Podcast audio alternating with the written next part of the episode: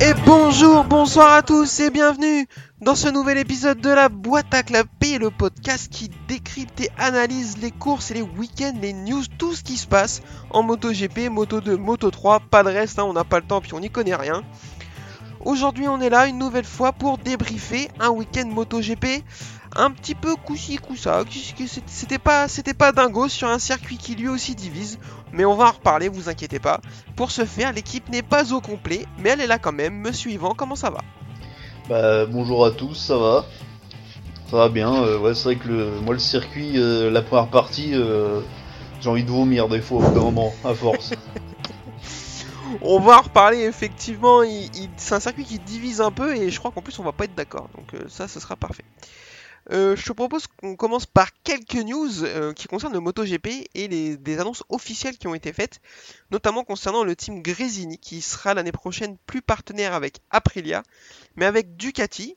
Et il sera donc composé de deux Ducati avec des pilotes qui sont Enea Bastianini, actuellement pilote euh, à Vinci à Ducati, et le pilote Moto 2 euh, Fabio Di Gianantonio qui va donc faire le grand saut et passer en MotoGP.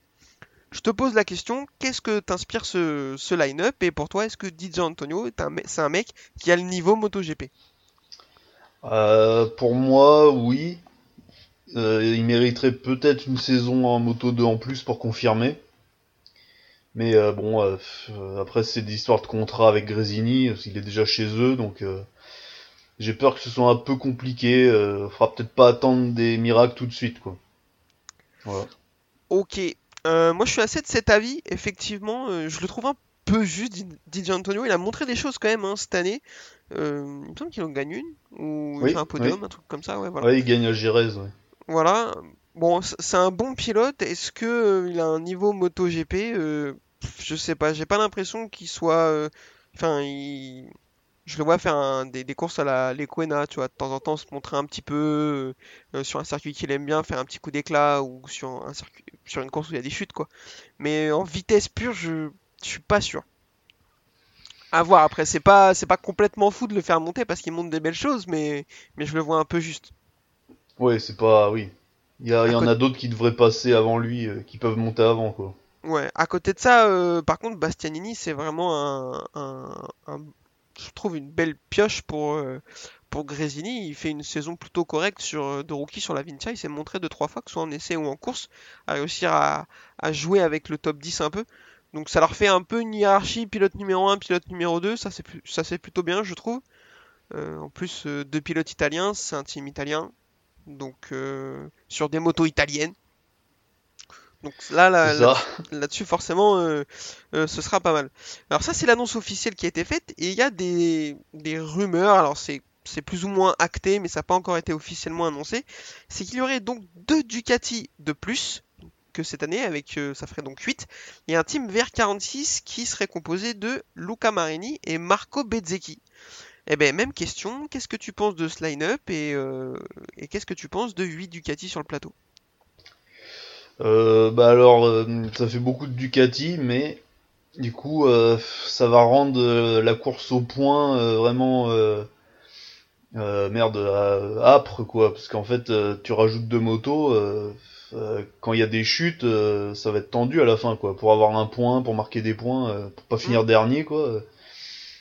Je pense que ça va être pas mal, parce qu'on se rappelle de l'époque des 800 là, une année il y avait à peine 20 motos je crois. Je sais plus, enfin. Euh, Il y a des années où c'était c'était compensé par, euh, enfin c'était complété par le CRT, c'était vraiment Mm. vraiment dégueulasse quoi. Ouais, voilà, donc euh, en plus c'est deux, c'est des Ducati, donc c'est des bonnes motos, quoi. C'est pas, euh, enfin, on remarque maintenant, euh, sont toutes bonnes les motos hein, au final. Aprilia est pas mal. euh, On, on va reparler de Yamaha si tu veux, mais euh, ok ok. Il y a Suzuki maintenant, ça vaut plus rien, mais. donc pour moi c'est une bonne chose. Après Bezeki euh, il me fait penser un peu à Di Antonio, tu vois. C'est un peu, euh, un peu juste des fois. C'est, c'est voilà. Il y en a deux autres qui sont plus forts que lui, quoi. Les deux du team KTM. Ouais, alors euh, ça je suis d'accord avec toi. Euh, pour parler des 8 Ducati, moi ça m'emmerde un peu. Alors quitte à rajouter deux motos, je suis d'accord. euh, euh, L'avantage que ce soit du Ducati, c'est que tu sais que c'est deux motos qui vont être plus ou moins performantes déjà. Euh, après, j'aurais préféré qu'on rajoute deux Suzuki ou deux Aprilia, ça c'est clair. Mm. Euh, ça va un peu trop ressembler à une coupe Ducati à mon goût, mais bon, allez, pourquoi pas. Euh, le line-up euh, Bezzecchi Marini, moi je sais pas trop quoi en penser. Bezzecchi, je le trouvais très très fort et je suis assez déçu depuis le début du championnat. Il se fait euh, uriner dessus par les deux pilotes KTM depuis le début de l'année. Je suis désolé, bah, c'est le mot. Enfin, je veux dire, à un moment donné, euh, il se fait victimiser quoi. Il- on Ah oui, non, mais oui. Bah là, il, est, il finit quoi? Troisième, non? Il finit 3, ouais, mais à 7 jours de. Ah, c'est ça. Et euh, heureusement que Fernandez est tombé, quoi. Bah, sinon, c'est pas podium. hein. Donc, euh, C'est ça. moi, je, je, je suis assez déçu. Après, c'est un pilote qui a beaucoup de vitesse, beaucoup de potentiel. Donc, euh, je comprends que, que VR46 ait envie de le faire monter et de voir ce qu'il donne. Après, Luca Marini, j'ai toujours été assez dur avec lui. Pour moi, c'était pas un pilote vraiment talentueux. C'était un pilote euh, à qui on avait laissé un peu plus sa chance que les autres parce que son, son demi-frère est un peu connu et qui, du coup, à force de travail, avait réussi à obtenir un niveau, euh, un niveau très correct. Mais pour moi, c'est pas vraiment un, grand talentueux. Donc, il a, il mérite aussi d'avoir sa chance en Moto GP parce que il a, il a joué le titre pendant longtemps en Moto 2 sans jamais le gagner. Mais pour moi, un team euh, Bezzecchi Marini, je trouve ça faiblard pour le team VR46 quoi. Bah ouais, c'est bah faut voir ça comme un, un junior team. euh, Bah non, même pas Yamaha, j'allais dire. Bah non, junior team euh, Ducati, mais ils ont déjà euh, ils ont déjà Pramac. Alors c'est un junior team bis quoi. Ouais, non, c'est vraiment très bizarre. Et puis, euh, c'est pas non plus un junior team VR46, euh, comme tu dis, parce que Mm. Morbidelli et Bagnaia sont bien plus forts que Bezzecchi et Marini. Oui. Alors, ils sont un Mm. peu plus expérimentés, certes. Et encore, euh, j'ai pas en tête, mais je pense pas qu'il y ait trop d'écart entre Bagnaia et Marini en termes d'âge et de, de- Ah non non non, je crois que c'est pareil. Ouais. Voilà. Donc, euh, je sais pas trop quoi penser de ça. En plus, sur des Ducati qui sont des motos certes performantes, mais pas faciles. Ouais. Donc euh, je les aurais plus vus sur des Yamaha, mais on va en reparler tout à l'heure quand on voit le niveau des Yamaha. Je pense que Rossi a pas trop envie d'y aller. Bah Donc pendant un temps, ils parlaient de Suzuki quoi, mais bon Suzuki, euh, pff, ils ont pas envie de donner deux motos de plus. ah, ils C'est un peuvent peu pas comme leur gamme quoi. Ils peuvent Comme leur gamme sur route quoi, ils s'en foutent quoi. Ça les intéresse pas. Ouais, bah, deux motos de plus. Mais si vous voulez, on a deux Vestrom qui traînent, euh, voire un Gladius. Ça peut peut-être le faire. On va vous donner des moteurs de GSXR de 2005 sur la GS 1000 là, euh, voilà. Ouais, ça sera bien. On vous le vend neuf, ouais, ouais, un moteur qui a 15 ans, oui, oui. Et alors, oui, il est où le problème? Non, mais euh, éc- écoute, on va voir. euh, De toute façon, comme tu le dis, deux motos de plus, c'est pas, c'est forcément pas mauvais. C'est euh, des pilotes en plus, euh, potentiellement du spectacle en plus. 24 motos, c'est pas dingo, je trouve. Ça fait pas trop non plus. Euh, Aprilia, on en a pas parlé, mais avec le départ de Gresini sur Ducati, Aprilia va se retrouver sur un team usine vraisemblablement. Ce qui est, j'arrive pas à savoir, je me fais pas d'idée de, de, de, gros, de, de ce que représente la différence entre avoir le soutien de Gresini et passer en team euh, usine. Sans doute euh, financier déjà. Mais euh, Bah, ouais, ils se, euh, ils se mettent vraiment dedans euh, complètement, là, parce que là, ils étaient, bah, ils fournissaient les motos à un team, quoi, en fait, quoi. Donc, Ouais. Là, ils Après- prennent, le- je sais pas si c'est mieux, après, j'espère qu'ils vont investir beaucoup, parce que, bon, c'était, c'est le team le plus pauvre, quoi, entre guillemets, quoi, avec Avincia, quoi. Ouais, ouais, c'est sûr. À, à voir, euh, je pense que les performances récentes de l'Aprilia et d'Alex Espargaro euh, vont les aider à attirer des sponsors. Mm. Euh, en plus, on sait que ils ont, à mon avis, en, en s- en- en- ils sont en train de négocier avec Andrea Dovizioso pour l'année prochaine. C'est quasi, ça, c'est quasi sûr. Ils lui font pas faire des tests comme ça pour le plaisir. S'ils arrivent avec euh, une moto officielle, un beau sponsor et un line-up Espargaro Dovizioso, ce sera vraiment très beau, je trouve. Ah bah de toute façon faut qu'il y ait Dovi pour euh, lancer le projet de ouais, de team officiel quoi, pur quoi.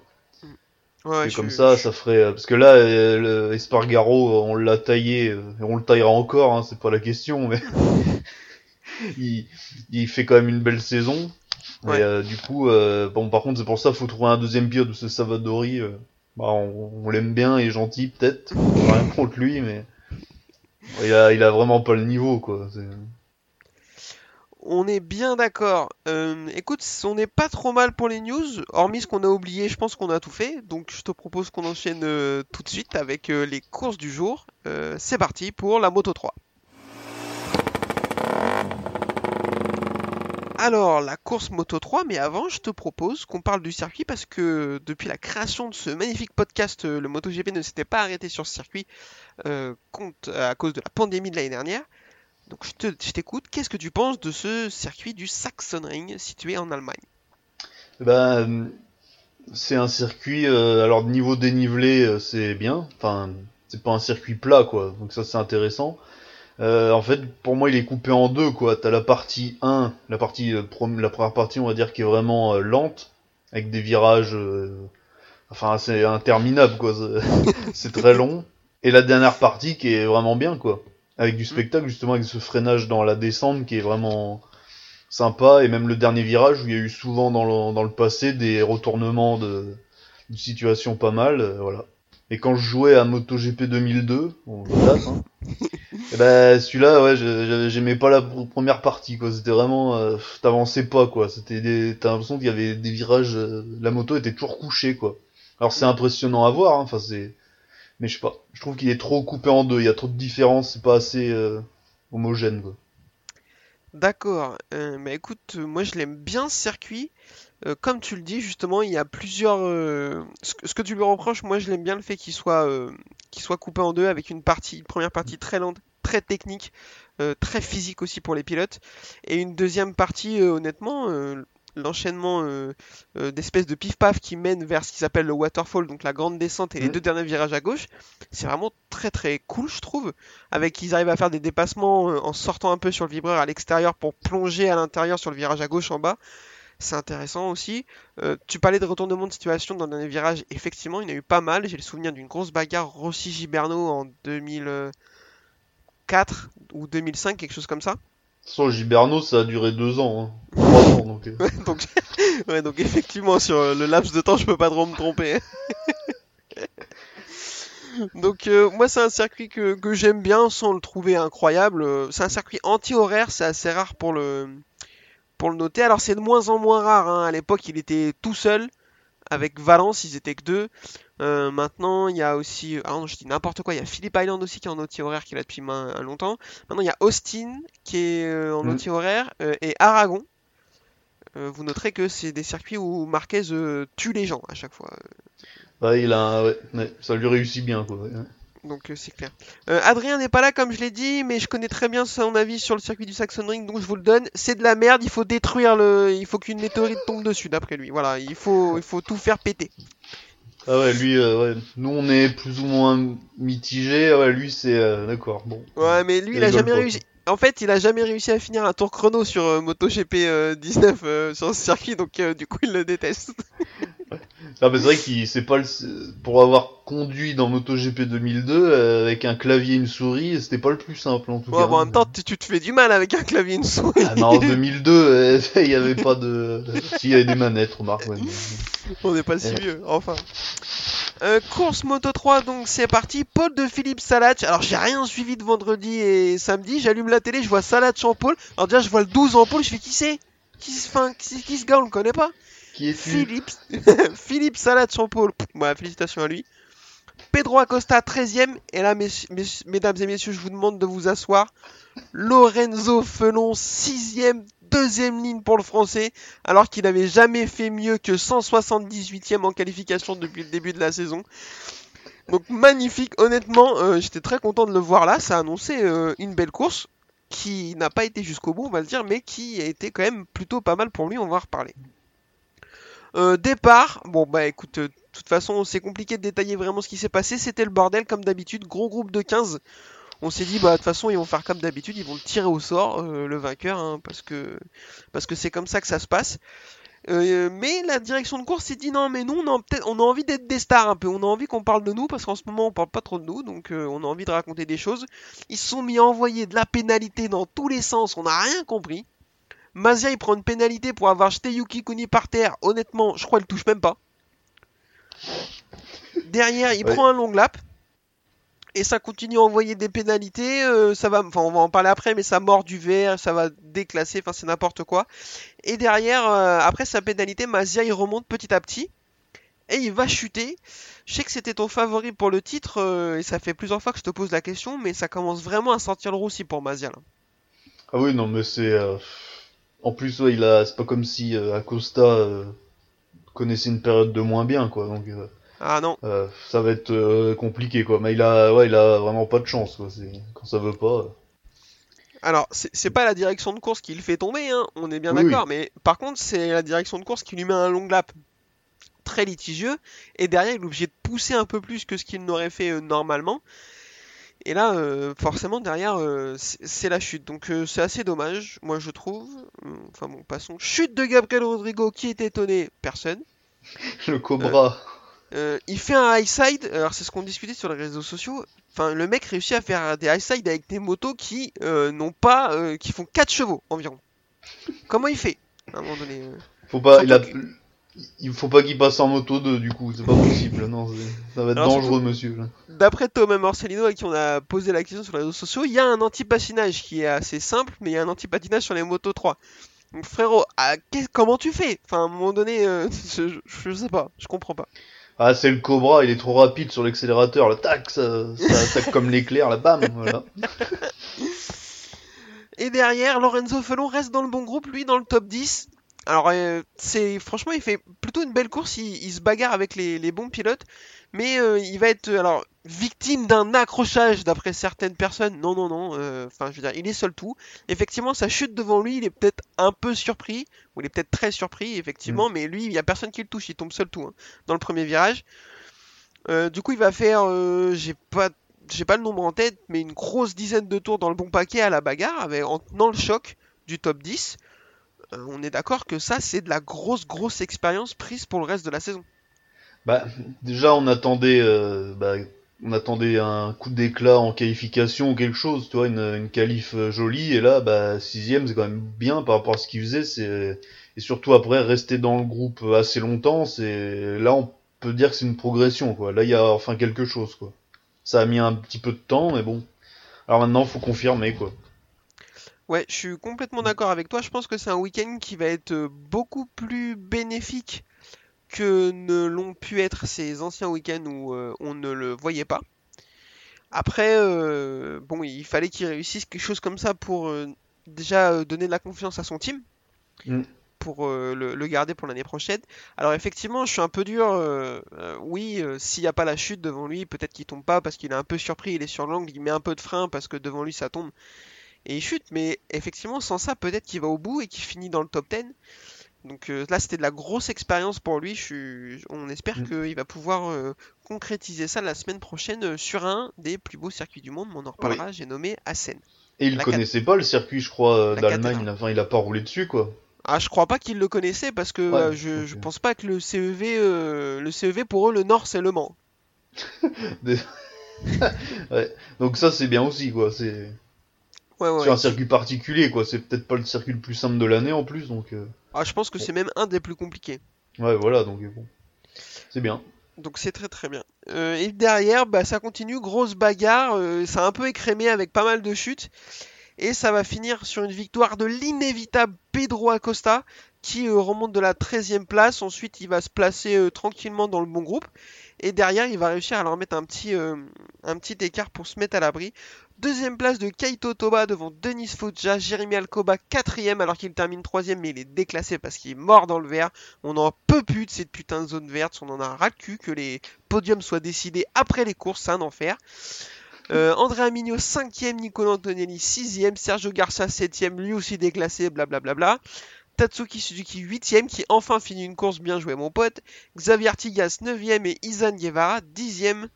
Euh, John McPhee 11ème, même avec toutes ces chutes, il y a que 18 pilotes qui finissent, il n'arrive même pas à accrocher un top 5. Ah, ça sent la fin, là. Ouais, c'est un enfer, il va finir, il- enfin, sans manquer de respect aux gens qui courent là-bas, mais il va finir en British Superbike, hein, je vois plus que ça. Après, je, je pense qu'il y a un team qui va lui donner sa chance en Moto 2 pour voir, hein, mais... euh, mais, enfin là, si Ouais, mais j'ai peur que- Il est trop roulé en moto 2, tu vois, c'est. Enfin, en moto 3, et du coup. euh, Ah je ben, vois là, pas il- pourquoi il progresserait en moto 2, tu vois. mais sur la Moto 2, il va faire drapeau dans la ligne droite, tu vas dire, mais c'est quoi tous ces chevaux, quoi tu vois Bah, il me fait penser un peu à Yushi Ui, Ui. Je te Ui. Qui, a- ouais. qui est resté hyper longtemps en 125 et qui avait dû monter en 250 à la fin et bah. Ouais, il me fait penser à lui, quoi. Tu sais, un bon pilote qui peut jouer la victoire, mais bon, voilà, quoi. C'est. Jamais un mec qui, qui va, qui va jouer le enfin, prendre le Non. titre vraiment en, en domination, quoi. Non, non, non, non. Bah non, on va se regarder cette année. Euh, il se passe rien, quoi. Non, c'est clair. Euh, un petit point sur le classement, mais euh, bon, rien de fou. Un Pedro Acosta, premier avec 145 points. Sergio Garcia, deuxième avec 56 points. Et Jaume Mazia, toujours troisième avec quand même 72 points de retard. Nicolas Antonelli, quatrième. Et Romano Fenati, cinquième. Euh, je crois qu'on est pas mal pour, pour la Moto 3. Je te propose qu'on enchaîne avec le clou du spectacle. Non, la Moto 2. C'est Oh, parti. Quelle horreur.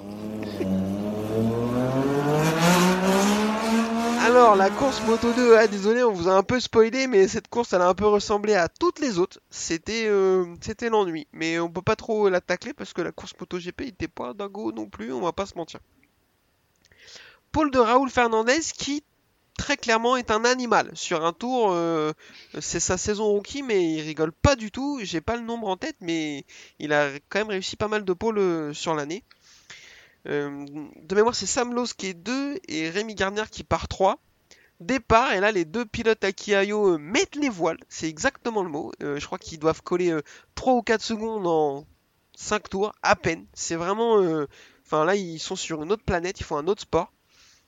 Euh, Rémi Garnier prend assez vite l'ascendant sur Raoul Fernandez, qui, pour la première fois de l'année, va craquer, va faire une erreur et perdre l'arrière dans le 1, 2, 3e virage du circuit et laisser Rémi Garnier avec 7 jours d'avance sur les autres. Et derrière, alors je serais méchant de dire qu'il va pas se passer grand chose, mais pas loin. Euh, la course va être euh, comme d'habitude le petit train, les uns derrière les autres, ça se bat un peu à distance. Ça jusqu'au dernier tour où ils ont tous décidé de tomber.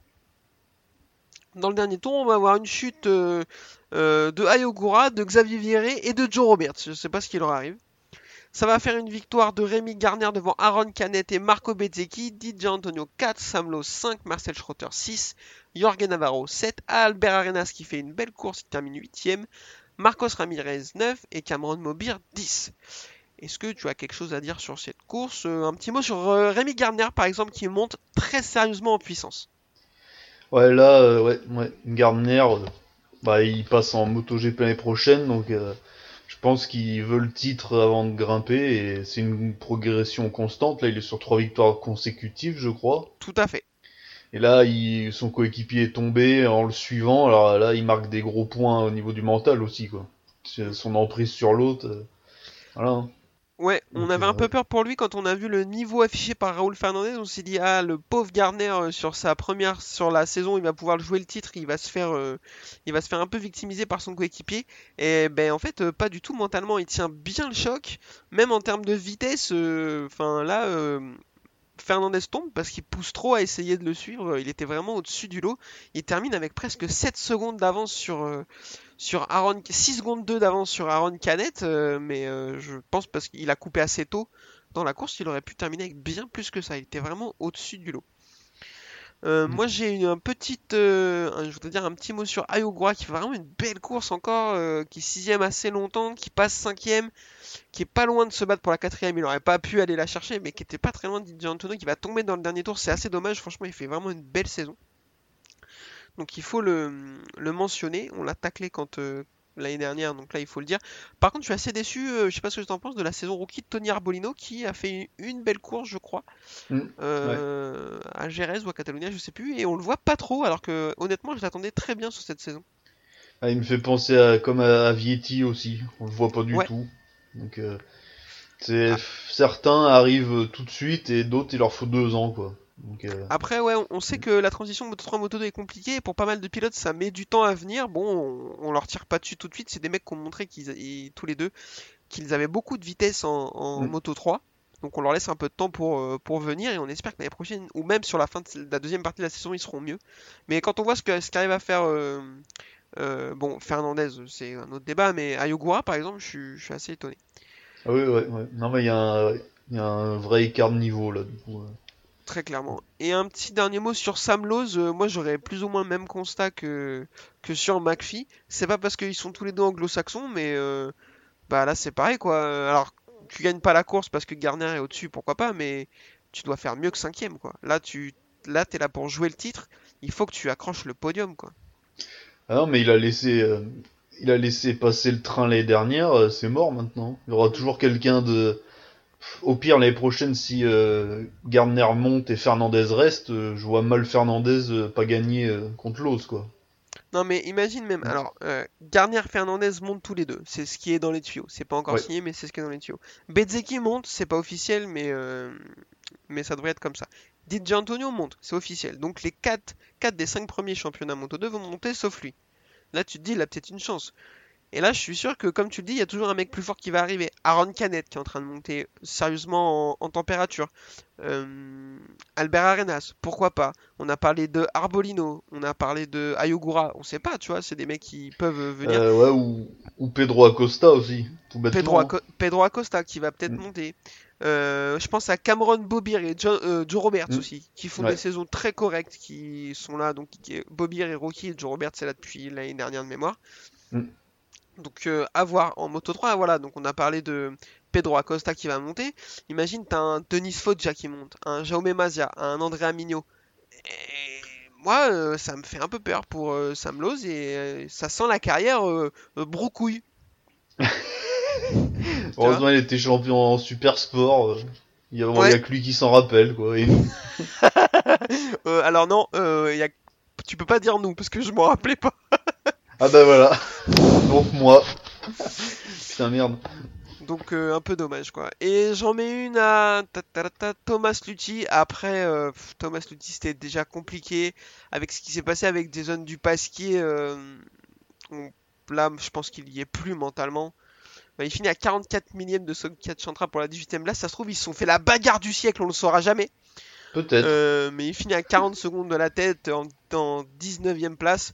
Bon, déjà, euh, le niveau y était plus, et puis comme je l'ai dit, euh, il a perdu quelqu'un qui, dont il était très proche dans des circonstances qu'on connaît. Donc, bon, je pense que c'est sa dernière saison à Thomas Luthi. Ah, en même temps, ouais, il est là depuis peut-être 2003. Il est champion en titre 2004, je crois. Donc, euh, tu vois, moi j'aurais dit 2005, donc euh, dans tous les cas, ça fait très longtemps qu'il est là, effectivement. Ah non, euh, 2004, c'est Dovi. Donc euh, ouais, ça doit être 2005. euh, Euh, De Lutti. toute façon, champion. sorti de Rossi, je pense que c'est le deuxième plus ancien des trois catégories confondues. Ouais, déjà, bon, juste pour ça, c'est bien. hein. Ah ouais, non, mais bon, après, belle carrière. Moi, j'éch- j'échange euh, euh, tous les jours ma carrière professionnelle contre celle de Thomas Luthi, hein, qu'on se le dise. Hein. mais, mais bon, là, il, il y est plus, quoi. Euh, le championnat, je vous fais un petit point vite fait. Vite fait Rémi Gardner en tête devant Raoul Fernandez avec 36 points d'avance. Donc là, clairement, il lui a fait mal. Marco Bezzecchi, troisième avec 47 points. Donc là, s'il se réveille pas rapidement, euh, ça sent pas très bon. Sam Lowe, quatrième avec 78 points. Et Fabio Di Antonio avec 91 points. Je te propose qu'on enchaîne tout de suite avec euh, la course Moto 3. C'est bon pour toi? C'est bon. Allez, c'est parti. Moto, n'importe quoi. C'est parti pour la Moto GP surtout. Moto 3, Moto 3, on va pas faire 12 minutes sur la Moto 3 non plus. Alors, euh, Moto GP sur ce magnifique Grand Prix du Saxon Ring. Je te pose la question, est-ce que le circuit n'est pas un peu petit pour les Moto GP Je crois qu'il passe pas la 6, non? Alors, euh, je saurais pas dire s'ils passent la 6 ou pas. À mon avis, ils sont capables de, de détager les boîtes de façon à ce qu'ils puissent le faire. Mais en tout cas, euh, euh, Johan Zarco a battu le record de, de vitesse euh, ce week-end avec 301 km/h. Mm. Donc, euh, Bah, comme Misano, un peu, c'est. Des circuits euh, ric-rac, quoi. Enfin, ouais, en, plus, il, en quoi. plus, il est pas large. Misano, il a, de mémoire, peut-être je dis une bêtise, mais il est un peu plus large, j'ai l'impression. Ouais, ouais, oui, oui, oui. Je pense qu'en largeur de piste, là, euh, Saxon Ring, c'est vraiment. euh, donc, euh, donc, je le trouve un peu, un peu petit à voir. Poule de Johan Zarco. Voilà, donc on vient de dire que c'était un petit circuit qui était pas, c'était pas du tout un circuit de moteur. Pôle de Ducati. voilà, on vient de se Mm. contredire en 1 minute 30, qu'est-ce qu'on est fort. Euh, mais de que dalle, je crois, de 15 ou de 20 millièmes sur euh, Fabio Quartararo. Alors après, je trouve que sa pole est dans des circonstances particulières. Parce que derrière, il prend un énorme volume juste après son tour. Donc drapeau jaune, donc, tout le monde peut pas améliorer. Il reste quelque chose comme 2 minutes. Et derrière, je crois que c'est Icar. euh, non, pas Icar Lequena, parce Lequena n'était pas en Q2. Euh, je sais plus que c'est qui tombe.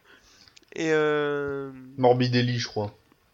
Ah oui, bien vu, voilà. Donc Morbidelli tombe, donc euh, je crois que c'est Miller qui peut pas améliorer non plus. Donc sa pole, bon, elle est méritée, c'est pas le problème, mais elle est pas dans. Je pense que s'il n'y a pas les deux chutes, sa chute plus celle de Morbidelli, euh, je pense pas qu'il ait la pole. Mm. Mais euh, c'est toujours ça de prix, c'était très bien.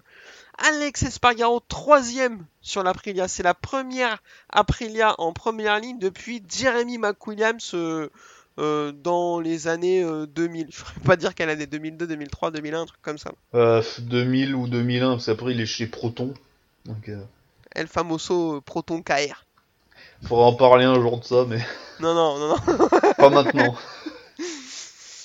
Euh, et donc, euh, première ligne, euh, comme on l'a dit, Zarco Quartararo, euh, Alex Espargaro, Marc Marquez par cinquième. Le départ se passe plutôt sans encombre avec un départ, alors une sortie de grille plutôt bonne pour Fabio Quartararo, mais un premier virage très mal géré. Contrairement à Alex Espargaro qui fait lui aussi une sortie de grille correcte, mais un super premier virage, il se retrouve en tête.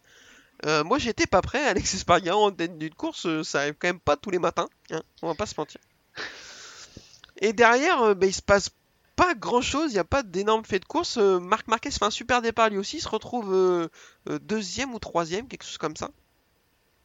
Il va un peu se bagarrer avec Alex Espargaro qui va pas se laisser faire, qui va lui rendre la monnaie de sa pièce. Mais il va réussir à avoir le dernier mot et, s'échapper petit à petit. Derrière, Fabio Quartararo a du mal à se mettre en route. Johan Zarco, lui, il est plutôt bien, mais ça va vite, vite, vite euh, dégringoler. Il va perdre. Alors, j'ai pas réussi à voir ce qui s'était passé, si c'était un problème de pneus, si c'était un problème euh, d'adhérence, parce qu'il y a eu des petits gouttes de pluie à un moment donné. Mais euh, je sais pas trop ce qui s'est passé pour lui, mais en tout cas, euh, ça va être très très compliqué cette course. Derrière, il y a Jack Miller qui est là, mais il n'est pas trop là non plus, il n'est pas très menaçant. Et il y a monsieur, l'homme en forme du moment, Miguel Oliveira, qui se réveille, qui se met à doubler tout le monde, qui double, qui se retrouve deuxième et qui part à la chasse de Marc Marquez, qui lui a profité euh, des petites gouttes de pluie. Tu sais, c'est le genre de truc où tout le monde apporte. Ah là là, il y a de la pluie, ça glisse. Marc Marquez, n'en a rien à cirer, lui, de toute façon. Donc il part à la chasse et ils vont se faire une petite euh, bagarre de chrono. Est-ce qu'à un moment, tu as cru, toi, à la, remontée d'Oliveira sur Marc Marquez ou pas trop? Ah, franchement, ouais, un moment, ouais, parce que il revenait bien, et puis euh, Marquez avec sa blessure, on pensait que ça allait être long, quoi. Ouais. Donc, euh, ouais, là j'y ai cru un moment, et il en a remis, euh, Marquez a réaccéléré. euh. Alors peut-être qu'Olivera aussi, il joue peut-être le championnat aussi, peut-être. Là il revient bien, quoi, donc euh, Ouais. peut-être qu'il a peut-être pas tout mis pour euh, le rattraper, enfin je sais pas. Mais j'y ai il- cru, ouais.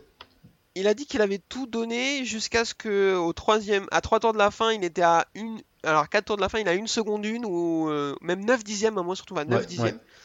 Et en fait, euh, sur un tour, euh, Marc Marquez remet un petit coup de collier, il arrive à remonter à un 1-2, 1-3, et là, il s'est dit que qu'il valait mieux sécuriser la deuxième place parce que ça lui demandait vraiment trop d'aller chercher la limite pour, euh, pour grappiller du temps sur, sur Marc Marquez. Et donc, vous l'aurez compris, on va partir sur une victoire de l'Espagnol, le numéro 93, euh, le octuple champion du monde, devant Miguel Oliveira et Fabio Quartaro qui termine troisième, Brad Binder qui fait une super remontée qui termine 4, Francesco Bagnaia 5, Jack Miller 6, Alex Espargaro 7, Johan Zarco qui, j'allais dire sauve les meubles, mais même pas, je trouve. 8ème, c'est assez décevant. Mm. Johan Mir 9ème et Paul Espargaro 10ème. Déjà, euh, bah, on est content pour Marc Marquez. Ah oui, oui, non, là, euh, je pensais pas qu'il allait gagner quand même. Parce qu'il avait fait des bonnes qualifs. Il est pas tombé, je crois, ce week-end, ou pas beaucoup.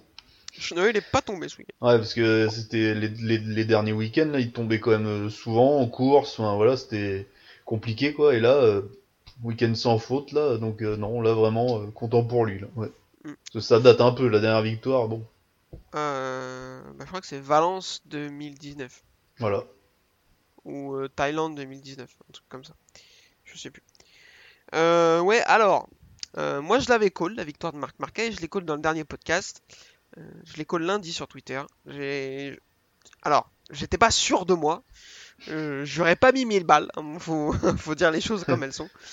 Mais ça me paraissait être, les conditions me paraissaient être réunies pour que il ait en tout cas une bonne chance. Après les 7 tours qu'il ait fait en Catalogne avant de tomber où il était très très bien. Là on a dit c'est un circuit où il a jamais perdu en MotoGP, un circuit qui ne tourne qu'à gauche quasiment, alors que c'est son bras droit qui est blessé. Euh, donc je le voyais plutôt bien, je le voyais, alors j'avais call la victoire euh, pour faire, genre je le voyais au moins euh, accrocher son premier podium. Là, il a montré que, bah, je pense pas qu'on puisse dire que ça y est, Marquez est de retour, parce que les conditions sont vraiment particulières. C'est un circuit qu'il affectionne. À mon avis, il y a que 4 jours de repos pour la prochaine course à Assen sur un circuit très technique, avec beaucoup d'enchaînements et beaucoup de changements de direction. Je pense qu'il va souffrir. Peut-être là, euh, ouais, je, je me lancerai pas euh, dans des pronos là, c'est compliqué, mais de toute façon, il faudrait qu'il confirme, euh, au moins qu'il accroche un podium, ce serait quand même bon signe quoi. On va dire que Ouais. là, attention quoi. Très clairement. Donc, donc bien content. Je te propose qu'on parle de Miguel Oliveira parce qu'on en a parlé le- la dernière fois avec Adrien, tu étais absent, qui en six, en 3 courses vient de prendre 65 points sur 75 possibles. Donc euh, une victoire et deux deuxièmes places. Je rappelle, il termine deuxième au Mugello, victoire en Catalogne et deuxième aujourd'hui. Il est au championnat. Je vais te dire ça tout de suite. Euh, septième avec 57 points de retard sur Fabio Quartararo. Est-ce que euh, il commence, il va falloir commencer à surveiller le Portugais? Euh, pour moi, oui. Là, euh, parce que le début de saison qu'il a fait, euh, c'était vraiment dégueulasse, quoi, on peut le dire. Ah, bah là, c'est, tu as le, tu as le bon mot, c'était dégueulasse. Parce que tu, il part sur la victoire l'année dernière au Portugal chez lui où il a frappé tout le monde. Enfin, des- Mm. voilà quoi, il a écrasé la concurrence. Et là, ben, on attendait quand même un truc joli et la KTM a pas beaucoup évolué visiblement. Du coup, très dur. Et là, ils ont fait une évolution châssis, si j'ai bien compris. Et là, ça va mieux quoi. Donc, ce Binder aussi euh, a remonté. Sauf pour euh, les deux autres de chez Tech 3. Là, ça va pas tou- toujours pas. euh, Et ils ont pas le châssis encore, apparemment. Euh, ouais, mais je pense qu'il y a peut-être aussi pas de talent. Il y a un truc. Il y a un autre truc qu'ils ont pas, il y a pas que le châssis qui manque, quoi. Ouais, parce que non, là, à mon avis. euh, Si, euh, Petrucci, il a fait un doigt d'honneur à, à je sais pas qui en qualif, là, c'était pas mal. C'est son rire. highlight du week-end. Voilà, c'est ça. C'est triste. Magnifique, ça fait un peu chier pour lui quand même. Mais euh, ouais, je suis d'accord avec toi, Miguel Oliveira. Attention au championnat, peut-être qu'il part d'un peu loin, malheureusement. Encore que 57 points avec euh, les perfs qu'il vient d'enchaîner, euh, faut quand même s'en méfier. Mm. Euh, là, ce qu'il vient de, de faire là sur trois courses, c'est impressionnant. Comme tu le dis, clairement, on est sur une évolution moto parce que Brad Binder aussi est beaucoup mieux qu'au début de saison, alors qu'il Ouais. était décevant. Je l'avais un peu taillé. Donc euh, c'est très, très, enfin c'est super et ça montre encore que KTM met les moyens pour que ça fonctionne. Donc, euh, donc moi je suis assez content. En plus, euh, Oliveira c'est un intelligent, c'est un mec euh, qui a l'air plutôt sympa. Donc on il est dentiste, hein, donc. Ouais, ça moi en général ils me font un peu peur, mais bon pourquoi pas. Troisième Fabio Quartaro qui sauve les meubles sur un circuit qu'il n'aime pas et où la Yamaha ne fonctionnait pas, on va en reparler, donc bon on va pas s'étendre sur lui mais ça c'est c'est plutôt, plutôt bien. Il a pas eu de problème de combinaison, donc ça va. bon. Ouais. Alors, t'étais- pas là effectivement le week-end dernier. euh, Donne-nous ton avis. Est-ce qu'il aurait dû prendre un drapeau noir? Est-ce que. Dis-moi, qu'est-ce que t'as pensé de ça? Bah, je pense peut-être, allez, 6 mois de prison ferme, je pense. Ouais. Minimum. bah, c'est pas de sa faute, enfin. C'était lui le premier pénalisé, parce que je pense qu'il. Tu roules avec la combinaison ouverte, déjà, tu perds des dixièmes dans la tête, hein, je pense. hein, ça, ça fait peur. Hein, si tu tombes là. euh, Bah, Alors, ouais, je. On, on est d'accord que les 3 secondes de pénalité qui sont infligées a posteriori, elles sont Mm. abusées. Est-ce que tu penses que sur le moment de la course, la direction aurait dû lui mettre un drapeau noir? Bah, pour la sécurité, surtout avec ce qui s'est passé avec euh, du pasquier, tout ça, enfin, c'est. Je pense qu'ils auraient dû mettre un drapeau noir direct, quoi. Enfin, c'est. Là, s'il tombe, là, enfin, je sais pas ce qui se passe, mais c'est Là, horrible, c'est. Enfin, plus une pizza, c'est une pizzeria après. Ah ouais, là, enfin, toi, donc malheureusement, euh, ouais, fallait faire un drapeau rouge. C'est comme si, par exemple, il- tu perds ton casque en roulant, quoi. on, on te dit quoi, tu continues euh Ah ouais, non, là. Ils lui ont posé la. Pour clôturer là-dessus, hein, parce qu'on va pas parler pendant deux heures, ils lui ont posé la question euh, ce week-end en lui demandant que si, si c'était à refaire, est-ce que tu le referais avec le recul maintenant de, de, de deux semaines? Il a dit euh, Moi je suis là pour jouer le championnat, euh, même pieds nus, j'aurais fini la course. Ça m'a fait beaucoup rire. Ah oui, non, mais après, ça c'est. Ouais, non, mais là-dessus, Ah bah que euh, on peut. On peut pas lui donner tort, hein. de toute façon, c'est des, sportifs, ils se dépassent, quoi. Ils, voilà, la moto marche moins bien, bah, tu compenses euh, dans les virages, voilà, donc non. Ah, mais je suis d'accord. Lui, Mm. que lui finisse la course, euh, euh, c'est très très bien. euh, Enfin, c'est très très bien, non, mais. Mais c'est normal. Par contre, il aurait dû prendre le drapeau noir. Bref, on a déjà beaucoup trop parlé, on va pas s'étendre sur le sujet. Alex Espargaro, 7ème. Est-ce que c'est une belle perf ça, ou est-ce qu'on aurait quand même pu s'attendre à mieux compte tenu de la qualification et du bon début de course? Bah, après, euh, ceux qui sont devant lui, euh, bon, c'est pas des peintres, hein, c'est pas. Ouais, mais est-ce que tu. Moi, je pense qu'il aurait légitimement pu euh, essayer d'accrocher la 4 ou la 5ème place devant Bagnaia, Miller. Enfin, être mieux que ça avec Bagnaia, Miller et Binder. Alors, il finit pas loin. hein. Ouais, Il ouais. finit à. Il finit à 2 dixièmes de Miller, qui finit à 4 dixièmes de Bagnaia, qui finit à 6 de Binder. Donc il est dans le bon groupe, hein, c'est pas le truc. Bah, Pour moi, faudrait quand même qu'il accroche un podium, quoi. Parce que sinon, euh, c'est une belle progression. Tu fais plus. Je crois qu'il a fait. de- C'est la première ligne qu'il fait, ouais, c'est la seule qu'il fait. Ah oui. Mais s'il continue sur cette dynamique, euh, faudrait qu'il fasse au moins un podium. Ça, ça serait dommage de, bah, de passer à côté, quoi. Donc, euh, On est d'accord, mais euh, vu le chemin que ça prend, euh, je- il a une bonne chance d'y arriver, je trouve. euh, bah, sur, logiquement, ouais, là, il y a tout pour. après, l'année prochaine, s'il y a Dovi, on va voir que, on va voir où en est la moto vraiment, quoi. Effectivement. Euh, Johan Zarco termine donc 8ème après avoir pris la pole. Alors, pour moi, euh, je- enfin, je te pose la question, est-ce qu'il sauve les meubles ou est-ce que c'est un peu juste quand même? Bah, c'est un peu juste là, ouais, parce que pff, il part premier, hein, donc euh, bon, là, on attend toujours plus de, du poleman, quoi. Mm.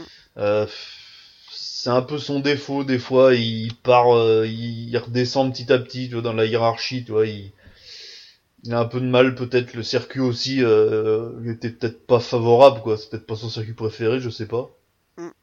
Je sais Donc, pas non euh, plus. je- je- À voir, quoi, à voir. Euh, moi, je pense effectivement que là, il s'est un peu raté. Quand tu joues le titre face à un mec comme Fabio Quartaro, tu peux pas te permettre.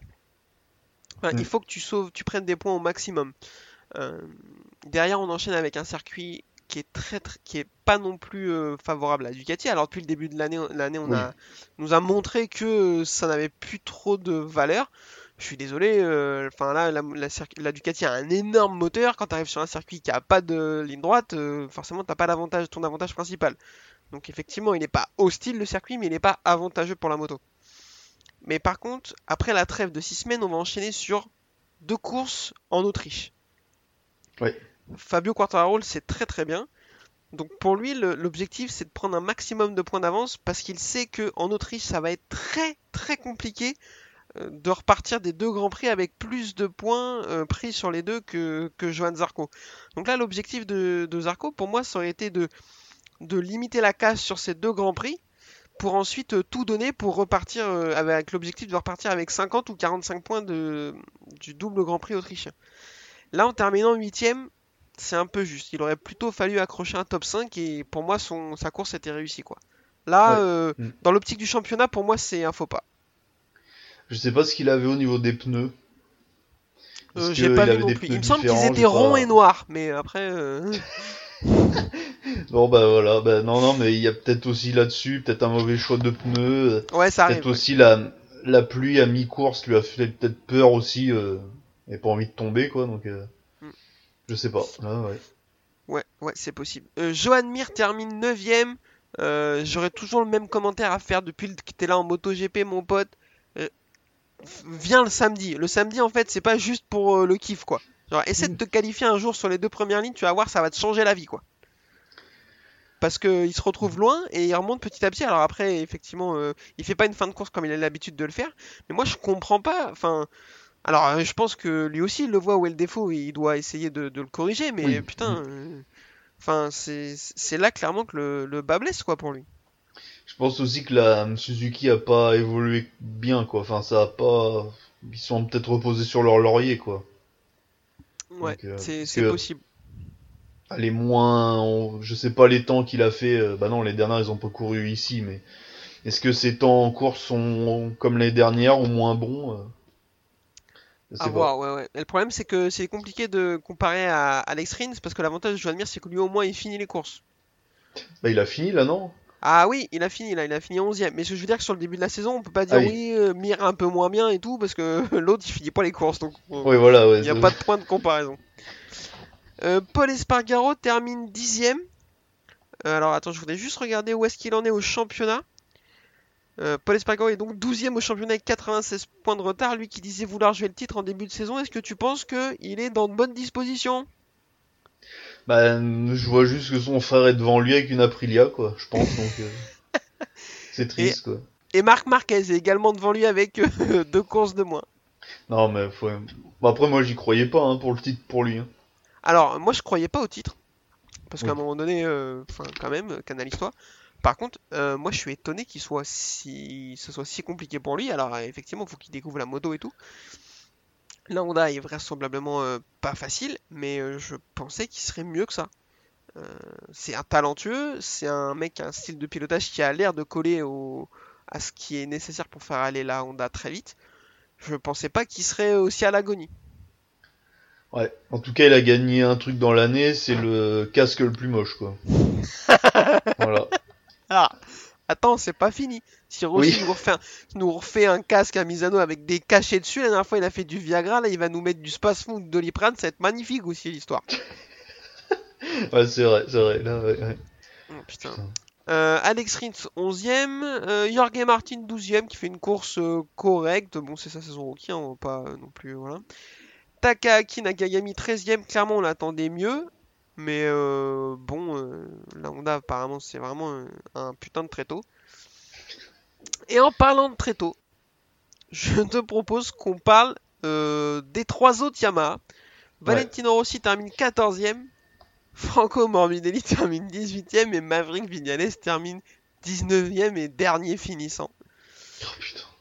Euh, là, je sais pas. Alors, est, ca- est l'arbre qui cache la forêt de Yamaha, ça c'est Mm. sûr. C'est un désastre pour Yamaha. C'est la saison, elle est horrible. Euh, il- Fabio Quartararo, c'est le Marc Marquez de chez Honda. Je veux dire que tous les deux, ils sont Ah, vraiment très forts. Ils arrivent, ils sont tellement au-dessus du lot qu'ils masquent les, les défauts des motos. Alors je dis il, Marc Marquez, il fait que depuis euh, aujourd'hui, hein, donc je m'emballe peut-être un peu. Mais autrement, c'est catastrophique. Comment, quand tu es une marque comme Yamaha et que tu as un pilote comme Vignales, tu peux finir avant-dernier et dernier d'une course? Euh, ouais, surtout que là, il n'y a pas eu de pluie, il n'y a rien eu de, dans la course de compliqué, il n'y a pas eu d'accrochage, euh, tu vois, il a pas perdu du temps à cause de quelqu'un, quoi, il est juste euh, à la rue, quoi. Alors qu'il Ouais, a ouais. changé de, de, merde, de chef mécanicien avant, ça allait pas, euh, voilà. Voilà, ça va encore moins bien, alors... C'est peut-être toi le problème. Alors il a quand même fait le meilleur temps des, euh, des euh, essais euh, du lundi à, à Catalunya. C'est quand même pas mal, tu vois. C'est ce que je disais. Dès que ça compte pas, il est hyper fort. hein. Et il a une victoire aussi. Oh oui, alors putain, il a- la première victoire au Qatar et depuis c'est dramatique. Moi Ah, je, c'est ça. ouais. je comprends vraiment pas le cas Vignales, c'est une énigme, comme tu dis souvent. Bah la moto lui convient peut-être pas aussi, il y a peut-être, euh, je sais pas, l'environnement est peut-être pas super, hein. chez Yamaha on sait pas, euh, euh, je sais pas. Ah ben, vu les performances du moment, je pense qu'ils doivent pas se faire des gueuletons avec le sourire tous les soirs, à mon avis. hein. Mais surtout qu'il a un contrat jusqu'à l'année prochaine, donc en fait ils, bah, ils vont se le coltiner aussi quoi, donc euh, Ouais. Après, euh, on n'est pas dans le monde des bisounours. Hein. euh, Si vraiment il fait euh, dernier à toutes les courses de la fin de saison, ils vont peut-être trouver un truc. Hein. Ah, le problème avec lui c'est qu'il est capable de, pff, limite de gagner la course d'après quoi, c'est ça qui est fort, quoi. enfin qui Ouais. est incompréhensible quoi. Je suis assez d'accord. À voir. Euh, Morbidelli, je pondérerai un peu mes propos. Mm. Il a une moto qui a environ euh, euh, 200 ans. Donc euh, c'est quand même pas facile pour lui. Apparemment, euh, elle est vraiment très compliquée à emmener. Il a une 500 de temps lui encore, euh, ouais, c'est un peu chaud Ouais, quoi. mais au Saxon Ring, la 500 de temps a montré qu'elle pouvait se battre. hein. On fait la Oui. bise à Olivier Jacques, mais pas à Alex Barros. Enfoiré. Non. Ah ouais là putain ouais. Ah là j'avais hurlé là. Moi aussi, j'étais fou, quoi. Euh, donc voilà. Et je te propose qu'on clôture cet épisode, enfin en tout cas cette partie MotoGP, en parlant de Monsieur Valentino Rossi qui termine à une magnifique 14e place, Ouais. qui prend donc deux points. On en a parlé le... il y a deux semaines avec Adrien, donc je te pose la question à toi aussi. Il, n'a pas il est censé annoncer ce qu'il va faire l'année prochaine, plus ou moins au niveau du Grand Prix d'Assen, donc la semaine prochaine. D'après toi, quelle doit être sa décision? Ça me coûte de dire ça, ça m'embête, mais peut-être même pleurer, mais non, mais ouais, je pense là, euh, c'est la fin quoi. Parce que je vois pas, euh, l'année prochaine, je le vois pas. euh, je vois pas Yama lui proposer une moto qui marche beaucoup mieux que les autres. Enfin, toi, c'est compliqué là, je pense. C'est peut-être trop là. Moi, je dirais que c'est le Covid qui l'année dernière, ça, ça le travaille encore. C'est pas Impossible. passé. Voilà. On va, on va dire ça. pour se rassurer. Ouais, ouais, bah écoute, je l'ai déjà dit il y a deux semaines, je le redis. Merci pour les services, merci pour tout. Arrête-toi là maintenant, je t'en supplie. Il y en a ras le cul de te voir te battre pour, euh, comme un pauvre malheureux pour accrocher un pauvre point ou deux pauvres points. Il a rien fait sur la saison, il a accroché deux ou trois Q2 et encore sur un malentendu. Ouais, ouais. Enfin, je. pff, là, il... il y est plus, quoi. Il y est très clairement plus. Euh, il dit qu'il voulait continuer tant qu'il prenait du plaisir. Là, s'il en prend encore, il va falloir m'expliquer comment et où, Ouais. parce que je, je sais pas. Et alors, il y a juste un truc, moi. Je pense que la décision est prise, à mon avis. Il est, c'est un, un garçon intelligent, il se rend compte de ce qui est en train de se passer. Donc, euh, je pense qu'il a déjà pris la décision de Mm. pas continuer. Mais moi, je- ça me ferait assez rire qu'ils disent euh, Non, mais je sens que j'ai encore quelque chose, je continue, tu vois. Et que euh, chez Petronas, on lui dise Ah ouais, ouais, mais euh, pas là, par contre. tu, tu gages des maintenant euh, de là parce que euh, c'est de la merde.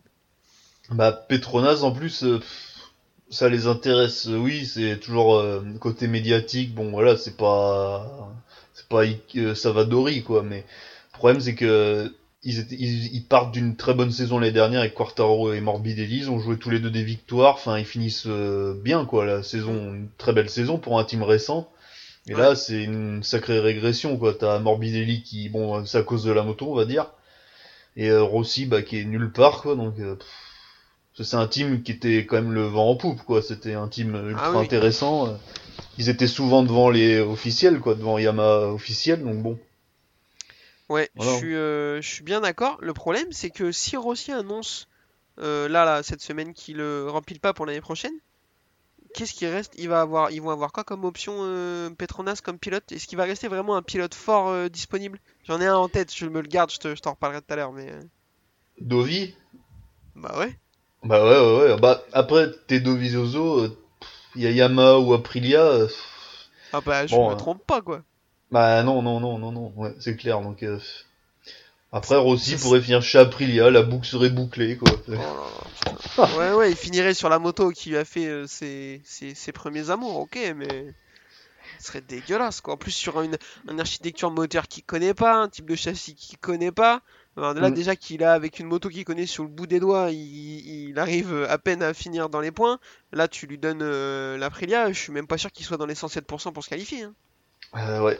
Mais par contre, c'est vrai que ouais, j'avais pas pensé à ça. S'il s'en va, qui prend sa place, Dovi, peut-être qu'il va aller chez Aprilia, elle donne envie quand même. Enfin, tu vois, c'est. Alors, alors im- imagine, euh, scénario, Dovi, euh, Savadori s'en va, Dovi signe chez Aprilia sur le team officiel. Effectivement, moi, je, en Moto 2, euh, tu vas chercher qui chez Yamaha? Enfin, Ah là, ouais, euh, parce que toutes les, les, tous les bons sont pris, quoi. Donc, ouais. Alors attends, je me prends le, truc Moto 2. Euh, Gardner, c'est pris. Bezzeki, c'est pris. Didier Antonio, c'est pris. Euh, Fernandez, c'est pas encore pris, mais bon, je vois pas comment euh, Ouais, à mon va avis, euh, partir. Un ouais, ouais. De toute façon, quand ils sont pas sur le circuit, je suis sûr que Pete Byrer à Kiayo il me note à son lit, tu sais. Tu bouges pas, tu restes là, tu parles à personne surtout. Mais euh, pff, je vois pas, hein. Je vois pas un mec euh, qui me fait dire ah ouais putain euh, ce serait bien. Après tu peux aller tenter euh, Crutchlow à mon avis euh, il est très bien dans ce qu'il fait il a pas envie de revenir. Il Tu fait quoi aller- euh, les pilotes d'essai Yamaha. Ah ouais, ah, ça, ça marche bien. C'est vrai que la moto elle est bien développée. Merci Crutchlow, bon travail. Euh, Putain, j'avais pas pensé. Euh, après, tu peux peut-être aller chercher, tenter un, un coup en superbike, tu vois, aller chercher un, un Toprak, un mec comme ça, ou mais euh, Ah ouais, ouais, ouais, ouais. Ou alors, euh, Aaron Canet, peut-être. Qui Ah, est jeune Canet, et qui a de la peut-être. vitesse. peut-être canette, mais euh, Mm. après tu peux aussi tenter un, un mec, tu sais, en Moto 2 qui a fait qu'une saison, tenter un Arbolino par exemple. Euh, Mir a fait Mm. qu'une saison en Moto 2, il est tout de suite passé chez Suzuki. Après, il a fait une meilleure saison de Moto 2 qu'il est en train de faire à Arbolino. Ouais, ouais. Ah ouais, Toprak, ouais, ouais, ouais. ouais. Ou Gareth Garloff aussi, je je- Ouais, il avait Garloff. fait un bon truc une fois euh, à Valence. Pourquoi Pourquoi pas, ouais, ouais. Bon, après, il a fait une bonne FP1 et une bonne FP2, hein, donc on peut pas. euh, Oui, non, on va pas s'enflammer, mais. Non, c'est clair. Euh, donc ça Ah pue un peu pour Petronas cette histoire. Euh, dans les deux cas, si Rossi euh, s'arrête, ça va être compliqué. Si Rossi continue, ça pue aussi, hein, parce qu'il va rien faire de plus. hein. Hmm. Ah ouais, non, mais ouais, j'avais pas pensé à ça, ouais, effectivement, là, ouais. Donc Parce compl- que la place de Nanvi, quand même, elle va être. euh, ah bah pourrie, oui, quoi. oui, avoir une Yamaha chez chez Petronas, effectivement, elle fait envie. Après, euh, tu dois savoir à l'avance que tu n'auras pas la moto euh, la moto euh, Spec A, parce que je pense que quand Rossi sera parti, c'est Morbidelli qui va l'avoir et ce serait normal vu le niveau affiché. Hmm, Oui. Mais bon, euh, même avoir une Yamaha Spec B, euh, j'ai envie de dire ça donne envie, mais bon, vu le début de la saison qu'elle est en train de faire, je suis même plus chiant. Après, c'est toujours une place en MotoGP, donc il y aura toujours en l'intérêt, pas. Yamaha, c'est comme Honda, si tu veux. Enfin, c'est pas des teams comme Aprilia, sans, sans vouloir tirer sur Aprilia, où la moto va mal, mais c'est pas un team avec de l'expérience, c'est pas un team avec de l'argent, donc pour développer la moto, c'est compliqué et tout. Euh, Yamaha, c'est comme Honda, pour moi, c'est des. De c'est cyclique. On sait que bah, des fois, elle est au top, des fois, elle est pas bonne, mais quand elle est pas bonne, c'est des mecs qui savent faire en sorte de redévelopper la moto de façon à ce qu'elle revienne à un niveau correct. Ducati, on a vu euh, à des périodes, elle a été dans le creux de la vague et là, elle, elle est revenue très très fort il y a quelques temps. Maintenant, elle est très bien. Ça se trouve, dans deux ans, elle va redescendre un peu et ils sauront faire en sorte de la faire revenir au meilleur niveau, quoi. Et Ouais. Yamaha, c'est un peu pareil. Donc, tu sais, quand un guidon Yamaha, normalement, euh, le team, enfin, le, l'écu- le- le constructeur fait en sorte que la moto fonctionne. Donc, euh, t'es assez rassuré oui, à ce ils niveau-là. ont, ils ont la capacité pour euh, redresser la barre, oui, c'est sûr, ça. Tout à fait. Mm. Euh, un petit point championnat, Fabio Quartararo a donc conforté son avance au championnat devant Zarco pour euh, 22 points. Donc quasiment une course d'avance. C'est pour ça qu'il va falloir vraiment limiter la casse au maximum à Assen pour aller à, arriver à- en Autriche euh, le couteau entre les dents pour Zarco et Miller qui n'est qu'à 31 points. Donc euh, c'est encore loin d'être fini. Donc euh, si tous les deux ils arrivent à finir pas trop loin de Quartararo, voire même devant Assen, pour ensuite aller lui prendre euh, 10 ou 15 points à chaque course en Autriche, c'est vraiment parfait pour eux. Bagnaia, il est qu'à 1 point de Miller, il a 32 points de Quartaro, donc il a l'armée Ducati au cul. je pense que il va pas falloir qu'il fasse trop d'erreurs non plus, Quartaro. Johan Mir 5ème à 46 points. Vignales, il est toujours 6ème au championnat avec 56 points de retard, ce qui preuve quand même que s'il n'avait pas fait euh, n'importe quoi, il serait euh, dans le groupe avec les Ducati. Et euh, on a quelque chose, une déclaration sur ce qui, ce qui allait pas là aujourd'hui, enfin, de sa Pour part à Vignales. Non, Vignales. Ah, pour Vignales Ah bah alors écoute, je te propose, je vais chercher en direct là. Je l'ai pas vu. Avant non, parce que bah personne voulait l'interviewer, quoi. Le dernier, on s'en fout, quoi. Euh, écoute, j'ai pas vu. Mais alors attends, on va taper Magnus. On va voir a. Euh, Top Gun, non, c'est pas ça. Ça, c'est un film avec Tom Cruise. On s'en fout. Euh... ta, ta, ta, ta. Écoute, je vois rien. Comme sa course. Non, non, je vois rien de particulier. Euh, vi- Ah, alors t'écoutes, j'en ai une là. De motorsport motorsport.com. Vignales commence à percevoir un manque de respect chez Yamaha. bah tu m'étonnes. Euh, à l'issue du plus mauvais week-end de sa carrière MotoGP, Maverick Vignales s'agace de l'incapacité de Yamaha à proposer des solutions pour corriger son manque de grip à l'arrière. Sans déconner, et il a vraiment pas honte. hein. Et Surtout le problème maintenant, c'est que hum, Quartararo est passé devant, donc euh, ils vont l'écouter plus, quoi. Ils vont faire plus une moto pour Quartararo que une moto pour quoi. toi. Enfin, c'est c'est comme ça, quoi. C'est chez Honda, la moto était faite pour euh, Marquez et pas pour Pedrosa dans le temps, donc euh, c'est comme ça. Hein, c'est tant pis pour lui, quoi. Il a loupé son, il a loupé son tour, hein, donc. euh, Ouais, il dit j'ai toujours le même problème, je glisse beaucoup à l'arrière, on y travaille, mais il n'y a pas de solution, je fais tout, mais ça fait six courses que le résultat est le même. Ah, le truc c'est que Quartaro lui il se plaint pas de ça, donc euh, enfin Oui. après enfin de là où je suis c'est facile et puis je pense j'espère qu'il y a des mecs dont lui qui ont l'idée de le faire. Mais regarde les données de Quartaro, regarde son style de pilotage et qu'est-ce que lui fait différemment de Vignales pour ne pas avoir ce problème. Enfin, je sais pas. Bah ouais, ouais, non mais oui, oui, je suis d'accord, là. Il y a un gros problème, là. Alors, tous les pilotes ont leur propre réglage, ce n'est pas possible d'utiliser les réglages de mon concurrent pendant deux ans. Chaque pilote a son propre style et tous les jours ils me disent comment piloter, freine, lâche les freins, machin truc. Je dois être patient, je ne veux pas utiliser les réglages de Fabio parce que je ne pilote pas comme lui. Et que ça ne fonctionne pas pour moi. Je veux qu'il fasse une moto pour moi, je ne veux pas utiliser les réglages des autres tous les jours. Bon ça il a pas tort. Mais le problème c'est Ouais, que a- t'y arrives oui. pas, il faut trouver des solutions à un moment donné quoi. Bah c'est ça. Hein. Je ne suis pas là pour prendre des données, je suis pas un pilote d'essai. Oh là là, Jean-Michel Boulard. Euh, attends un peu, hein, avant de dire ça, ça va arriver. Ça va, ça va venir, ouais, t'emballes pas. si tu continues comme ça, ça va finir pareil. Hein. Putain, merde. Ça commence à passer pour un manque de respect. Je ne pense pas pouvoir gagner avec les réglages de quelqu'un d'autre. Je récolte des informations depuis le Portugal. Ben moi, j'en récolte des informations et c'est que t'es pas très bon. Oh, putain, ouais, c'est triste. Bon, Bah, il a pris est- l'ancien de l'ancien mécano de Rossi là, le un vieux là, Euh, euh, ouais, oui, je sais plus comment il s'appelle. Silvano, Ouais, je sais- euh, je sais pas quoi là. euh, ouais, Silvano Garbuzella ou Ouais, plus. voilà, ouais. Donc euh, bon, ça visiblement ça a pas changé grand chose sur trois courses, je crois, un truc comme ça. Mm. Ok, bon. Attention Ouais. à, à lui. Hein. Ouais, mais en plus, il a toujours un problème, c'est jusqu'à il y a pas longtemps, là, il avait des problèmes euh, en début de course avec le, le tant que le réservoir était plein, il n'y arrivait pas, et après, c'était une vraie balle. euh, ils ont mis euh, une Oui. éternité à le régler. Maintenant qu'ils ont eu l'air d'avoir réglé ce problème, euh, ben, il y a autre chose, il a plus de grip à l'arrière et tout, il y a tout le temps un truc qui va pas, c'est. Bah, il y a des pilotes comme ça. Euh, Biaggi à une époque était comme ça aussi, il se plaignait tout le temps, il y a toujours un truc, c'était jamais de sa faute. euh. Ouais. Voilà. Euh, comme on dit, les gagnants trouvent des moyens, les perdants trouvent des excuses. C'est ça. Euh, bah écoutez, je pense que c'est pas mal pour cet épisode. Pour terminer, euh, je vais te demander ton petit pronostic. Alors, eh, du coup, euh, pronostic il y a deux semaines, moi j'avais pronostiqué pour ce Grand Prix Marc Marquez. On refait de nouveau un bisou à Adrien qui lui avait pronostiqué euh, Maverick Vignales. Voilà. Euh, la team Ah. des creux, euh, c'est par ici. Et la drogue, c'est mal. Et du coup, je te demande ton pronostic. Pour toi, donne-moi un vainqueur MotoGP uniquement euh, à Assen. Ah, moi je vois bien Fabio, ouais. Que le circuit à Yamaha a quand même, dans le passé, alors ouais, maintenant ça veut rien dire, mais ça a toujours plus ou moins bien marché. De- dernière victoire de Rossi. Enfin voilà, c'était c'est souvent un circuit qui leur convient, quoi. Donc euh, pas forcément un circuit de moteur, mais de châssis, donc euh, bon. Pour moi, Quarta, ouais. Allez. Ok, euh, ben, je vais avoir exactement le même pronostic que toi. Je vais dire Quartararo.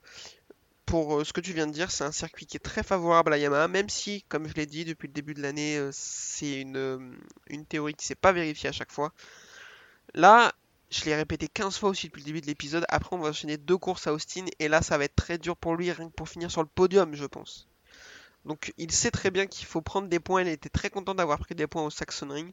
Il sait qu'il va falloir prendre des points, il aime bien le circuit, la moto est à l'aise dessus, donc euh, il va tout donner, je pense, pour prendre la victoire.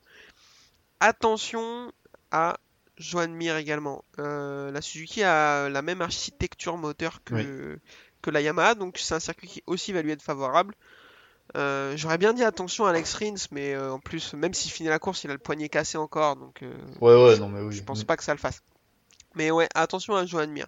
J'aurais bien dit, j'aurais bien aimé Cole Morbidelli, mais voilà, Yamaha, ça, la Yamaha, ça, ça va pas du tout en ce moment. Donc, Ah ouais, une moto qui a deux ans, bon, que les autres, elles ont évolué. tu vois, KTM a fait une évolution significative. Donc la sienne est figée, quoi. Alors, Mm. ouais, trop, quoi. Trop compliqué pour, euh, pour Mm. Morbidelli, malheureusement. Euh, bah écoutez, je pense que c'est pas mal pour cet épisode. Euh, on vous remercie de nous avoir écoutés. On vous propose, pour vous rappel, pour nous suivre sur les réseaux sociaux, sur Facebook, le groupe, le Nurchi du MotoGP, et sur Twitter, la, boîte, la, boîte, la page Twitter, la boîte à clapper. Pour nous écouter, YouTube, Spotify, Deezer, Apple Podcast, tout ça, vous êtes habitués. Euh, pour N'hésitez pas à échanger avec nous sur, sur n'importe quel réseau social, on aime bien ça. Yvan, je te remercie énormément pour, euh, pour ton temps et pour cet épisode. Bah merci, c'était un plaisir. Et puis euh, je te dis euh, sans doute au week-end prochain. Bah exactement, c'est ça. Allez, à la prochaine. Bisous.